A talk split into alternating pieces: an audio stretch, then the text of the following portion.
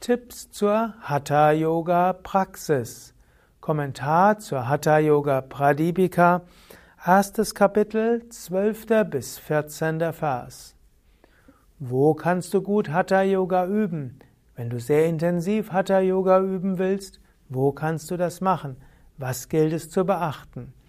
Darüber spricht Svatmarama in den Versen 12, 13 und 14 des ersten Kapitels der Hatha Yoga Pradipika. Ja, natürlich, er bezieht sich dort etwas auf seine Zeit und bei manchem muss man etwas schmunzeln, denn diesen Ort, den er dort beschreibt, findest du vermutlich weder in Europa heutzutage noch in Indien, aber einige der Prinzipien können uns bis heute inspirieren in der Hatha Yoga Praxis. Und zwar sowohl, wenn man mal ein paar Wochen ganz intensiv praktizieren will, als auch, wenn du jeden Tag deine halbe bis eine Stunde Hatha Yoga üben willst. Aber lese ich erstmal den zwölften Vers. Surajye dharmike deshe subhikshe niropatrave Dhanu pramana paryantam shilagne jala vajite ekante matikab madhye stava statavyam hatha yogina.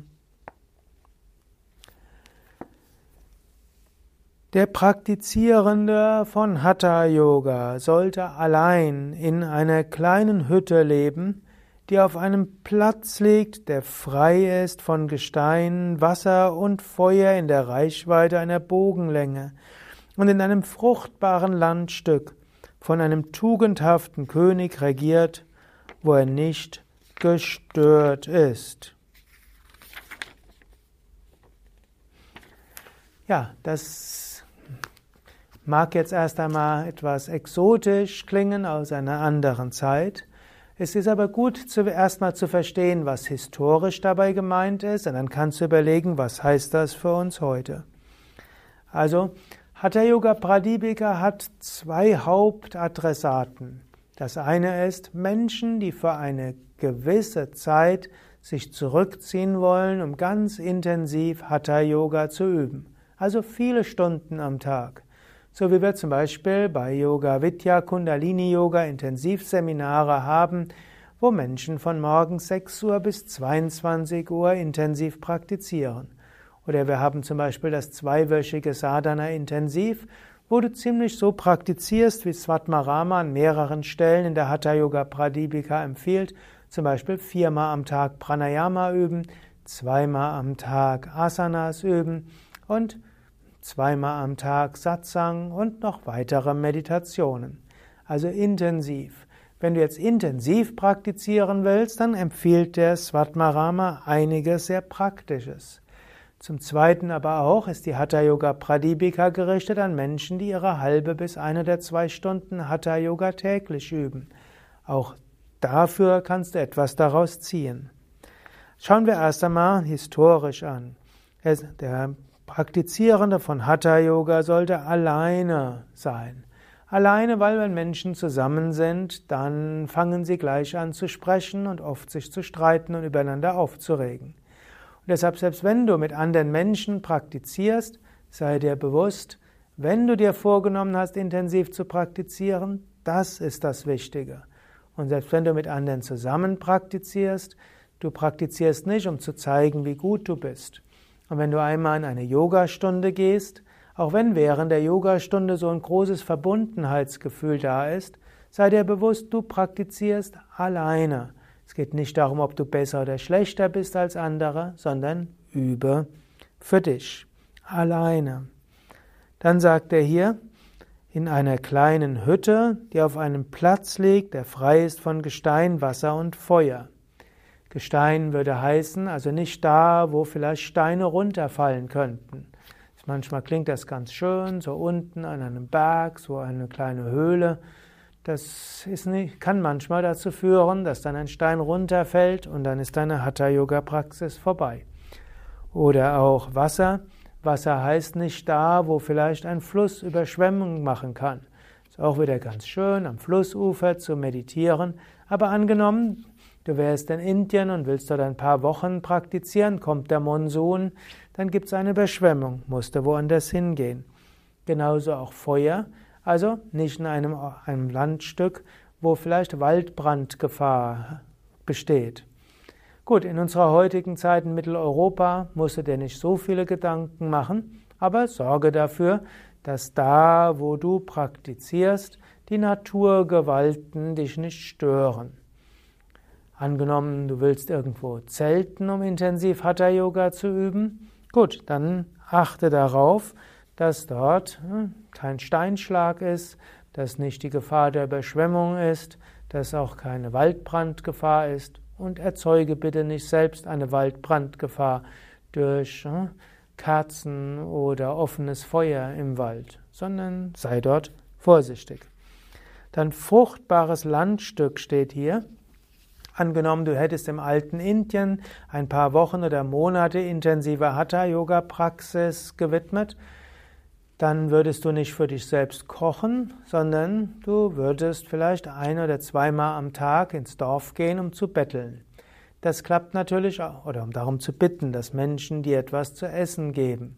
Es gehörte zum alten Indien dazu, dass wenn spirituelle Praktizierende intensive Zeit hatten, dann haben die Dorfbewohner denen etwas zu essen gegeben und vielleicht haben die Praktizierenden nachher den Dorfbewohnern spirituelle Unterweisungen geschenkt oder vielleicht auch Partnerschaftsberatung und psychologische Lebensberatung und so weiter gemacht von den spirituellen Aspiranten, die höhere Bewusstseinsebenen erreicht haben, wurde dann eben auch erwartet, dass sie etwas geben.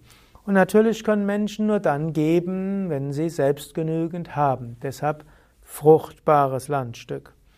Was auch heute heißt, wenn du irgendwo praktizieren willst, dann ist es vermutlich das klug, das da zu machen, wo du auch genügend zu essen haben kannst hier von einem tugendhaften König regiert, der ihn nicht stört. Svatmaramas Zeit war letztlich eine Zeit auch von religiöser Verfolgung. Man muss also, er musste also dafür sorgen, in einer Region zu leben, wo man spirituell praktizieren kann, ohne religiös verfolgt zu werden. Wenn man die Wahl hat, ist es gut, sich dahin zu begeben, wo man gut praktizieren kann. Was auch heißen würde, wenn du Nachbarn hast, die dich ständig stören, wäre es zu überlegen, ob du vielleicht woanders hinziehst. Das mag vielleicht kleiner sein, nicht ganz so schön, nicht ganz so groß, aber wenn du dort mehr in der Ruhe bist und nicht gestört bist, ist das besser als in dem schönsten und günstigsten Apartment zu leben, wo du aber ständig gestört bist. Ja, also man könnte auch sagen, dieser Vers heißt, wenn du spirituell praktizieren willst, nutze deinen gesunden Menschenverstand. 13. Vers. Die Yoga-Hütte sollte eine sehr kleine Tür haben. Sie sollte fensterlos sein. Sie sollte eben und ohne Löcher sein. Sie sollte weder zu hoch noch zu lang sein. Sie sollte sehr sauber sein, täglich mit Kuhdung überschmiert und frei von allen Insekten. Außerdem sollte sie einen kleinen Platz mit einem erhöhten Sitz haben und einen Brunnen. Das Ganze sollte von einer Mauer umgeben sein. Das sind die Wesensmerkmale einer Yoga-Hütte, wie sie von den Siddhas dargelegt worden sind, die Hatha-Yoga ausgeübt haben. Also, Angenommen, du willst deine eigene Yoga-Hütte errichten, jetzt weißt du, wie das sein soll. Natürlich, jetzt kann, kann man das wieder mit dem gesunden Menschenverstand sehen. Im Grunde genommen sind das Ratschläge, die sehr praktisch sind. In Indien kann es sehr heiß werden, deshalb sollte die Yoga-Hütte nur, nur keine Fenster haben, dass es nicht zu heiß wird. Die Tür sollte auch klein sein, damit es eben auch nicht so heiß wird. Dann natürlich, sie sollte nicht so viel Löcher haben. Warum? Dass auch keine Insekten reingehen. Wenn dort jetzt plötzlich ein Skorpion reinkommt, auch nicht gut. Dann soll sie auch nicht zu hoch, nicht zu lang sein. Bleibe einfach in deinen Bedürfnissen. Wenn man es auf die heutige Zeit überträgt, ich bin immer wieder erstaunt, wie viel Prozent ihres Einkommens Menschen für ihre Wohnung ausgeben. Sie wollen immer eine große Wohnung und nachher beklagen sie sich, sie haben kein Geld. Mensch braucht nicht so viel. Nimm dir ein kleines Zimmer, ein kleines Apartment und dann brauchst du nicht so viel Druck zu haben, um so viel Geld zu verdienen. Oder wenn du viel Geld verdienst, kannst du es anderen Menschen geben und du kannst anderen helfen und dienen. Eine große Wohnung zu haben und dann umso mehr schuften zu müssen und deshalb nicht praktizieren zu können, ist reichlich unsinnig. Reduziere deine Bedürfnisse, reduziere die Menge an Wohnraum und damit ist viel gewonnen. es sollte sauber sein natürlich. Sattva ist ein wichtiger Gesichtspunkt. Das mit dem Kudung mag lustig klingen, aber in Indien hat man früher getrockneten Kudung genommen, diesen dann in Wasser auf, mit Wasser vermischt und das war eine schöne Farbe, die weiß war und auch Insekten ferngehalten hat. In unserer heutigen Zeit gibt es relativ wenige Insekten. Du wirst selten gestört von Mücken, Fliegen und äh, Wespen, aber im alten Indien war das anders. Da gab es äh, Mücken, Moskitos, die auch Krankheiten übertragen konnten. Und es gab äh, und gibt auch heute noch, ja, gibt es Skorpione und es gibt auch Spinnen und so weiter. Und Kudung hat, der getrocknet ist, dann anschließend mit Wasser vermischt wurde, hat die Eigenschaft, desinfizierend zu sein und er hält auch Insekten fern. Gut, dann schreibt einen kleinen Platz mit einem erhöhten Sitz, da also etwas erhöht, damit da nicht die Ameisen und anderen Insekten hochgehen. Dort kann man eben meditieren und Pranayama üben. Brunnen ist hilfreich, dass man genügend Wasser hat und nicht ständig weit laufen muss, um zum Wasser zu kommen. Das Ganze umgeben von einer Mauer. Im alten Indien gab es Tiger, Löwen und so weiter. Und dort braucht es eine Mauer, nicht dass während man praktiziert plötzlich ein Tiger vorbeikommt und einen frisst. Ja, das sind also einige praktische Gesichtspunkte. Heutzutage würde man sicherlich sagen, wenn du intensiv praktizieren willst und du das zu Hause machen willst, sorge dafür, dass du nicht gestört bist. Und sorge dafür, dass du das Essen hast, das du brauchst. Am allerklügsten ist, geh in einen Yoga-Ashram und verbringe dort die Zeit. Dort wirst du von niemandem gestört, dort hast du alles Essen, was du brauchst, und du hast auch die ideale Umgebung, um zu praktizieren. Wenn du also beabsichtigst, mal eine längere Zeit intensiv zu praktizieren, schon wenn es eine Woche ist, dann suche dir einen guten Platz aus, dass die wertvolle Zeit, die du mit spiritueller Praxis verbringst, wirklich gut verbracht ist.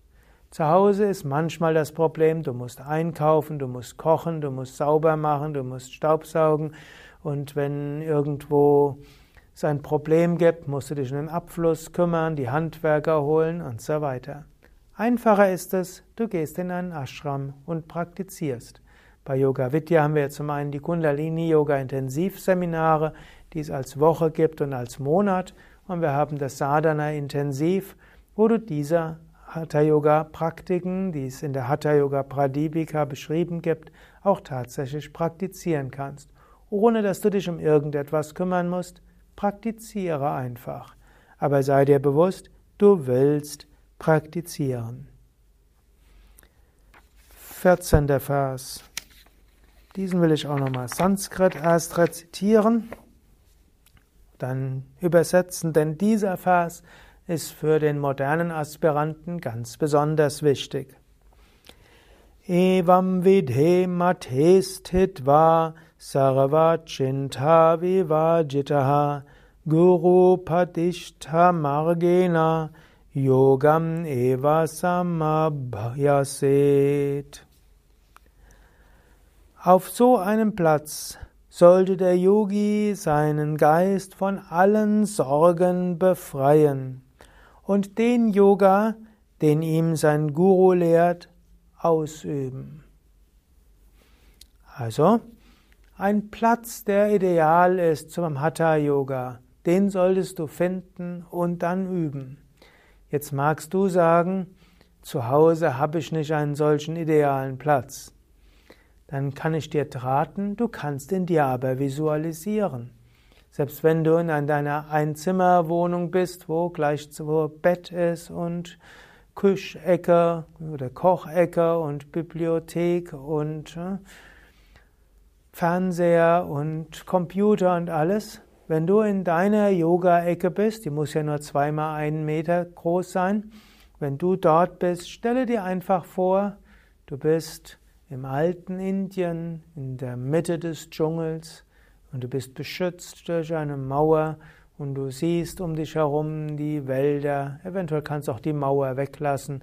Du musst ja in deiner Fantasie jetzt die Löwen und Tiger nicht unbedingt hinkommen lassen und wenn du sie hinkommen lässt, können sie einfach sich hinsetzen und dir zuschauen bei der Yoga-Praxis. Also stell es dir einfach vor. Und man nimmt dir auch vor, für die Stunde oder halbe Stunde oder zwei Stunden, in denen du praktizierst, bist du allein für dich mit Gott und Guru. Und dann befreie dich auch von allen Sorgen. Das heißt, wenn du übst, dann sage jetzt ganz dem Yoga gewidmet. In, Im Yoga Sutra beginnt ja der Patanjali mit den zwei Worten Atta Yoga. Jetzt Yoga. Du kannst also deinem Geist sagen, die nächsten 30, 60, 90 Minuten, zwei oder drei Stunden seien ganz der Übung des Yoga gewidmet. Und wenn dein Geist dann sagt, oh, ich weiß noch gar nicht, was heute Nachmittag sein wird und ich weiß noch nicht, ob ich meine Aufgaben zu Ende kriege und so weiter.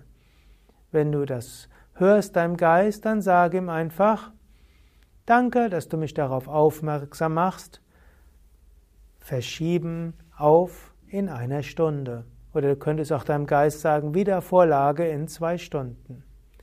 Befreie dich von deinen Sorgen, verschiebe deine Sorgen auf nach der Yoga-Praxis. Das kannst du dir bewusst vornehmen und immer dann, wenn dein Geist dir wieder vorschlägt, sich damit zu beschäftigen, sage, danke, aber Wiedervorlage in zwei Stunden. Befreie dich also von den Sorgen. Und dann sagt er, übe den Yoga, den ihm dein Guru lehrt. Es gibt so viele verschiedene Richtungen im Hatha Yoga und Svatmarama will dort sagen, du musst das Yoga von einem Guru lernen.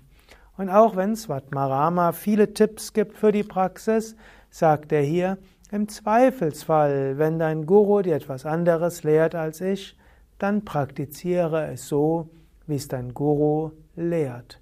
Denn die Praxis des Hatha Yoga kann nicht wirklich von einem Buch gelernt werden.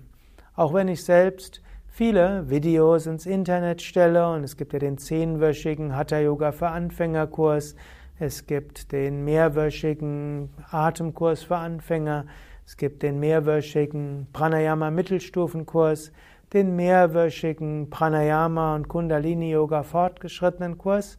Die mögen alle als Begleitmaterial auch hilfreich sein, aber wenn du bei einem wirklichen Lehrer, Lehrerin lernst, dann ist das nochmal etwas anderes und tieferes. Und im Zweifelsfall musst du erstmal üben, wie es dein Lehrer, deine Lehrerin dich gelehrt hat. Im Lauf der Zeit kannst du auch einiges ausprobieren, was über das hinausgeht, was du gelernt hast. Und dann wird irgendwann deine Intuition kommen. Dann kannst du ausprobieren, was aus deiner Intuition kommt. Aber zunächst lerne es so oder übe es so, wie du es gelernt hast. So weißt du in jedem Fall, es wirkt. Und im Lauf der Zeit kannst du anderes ausprobieren oder es von innen entstehen lassen. Soweit die Tipps von Svatmarama zur Hatha Yoga Praxis. Mein Name Sukadev, hinter der Kamera Eduard, Schnitt Nanda. Falls dir dieser Vortrag gefallen hat, dann klick doch schnell auf Daumen hoch oder schreib eine 5-Sterne-Bewertung. Und wenn du denkst, dass auch andere davon Nutzen ziehen können, dann teile doch den Link zur Sendung in deinem sozialen Netzwerk oder per E-Mail. Dankeschön.